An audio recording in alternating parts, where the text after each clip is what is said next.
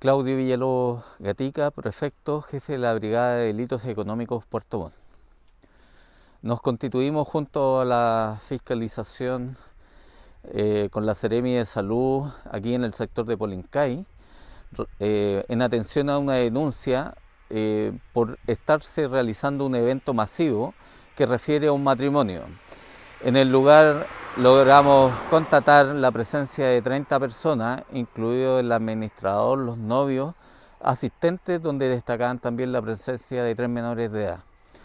Se efectuó el sumario sanitario correspondiente por parte de la Seremi de Salud y en la parte penal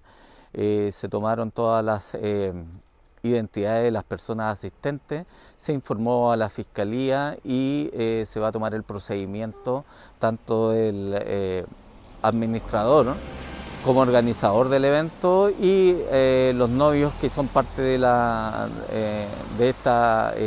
entre comillas, fiesta clandestina. La Policía de Investigaciones junto a la Seremi de Salud y otros organismos como la Dirección del Trabajo de la región de los lagos van a estar constantemente monitoreando este tipo de actividades y haciendo las fiscalizaciones que correspondan para evitar que se realicen actividades que están fuera de la norma permitida y, de la y vulnerando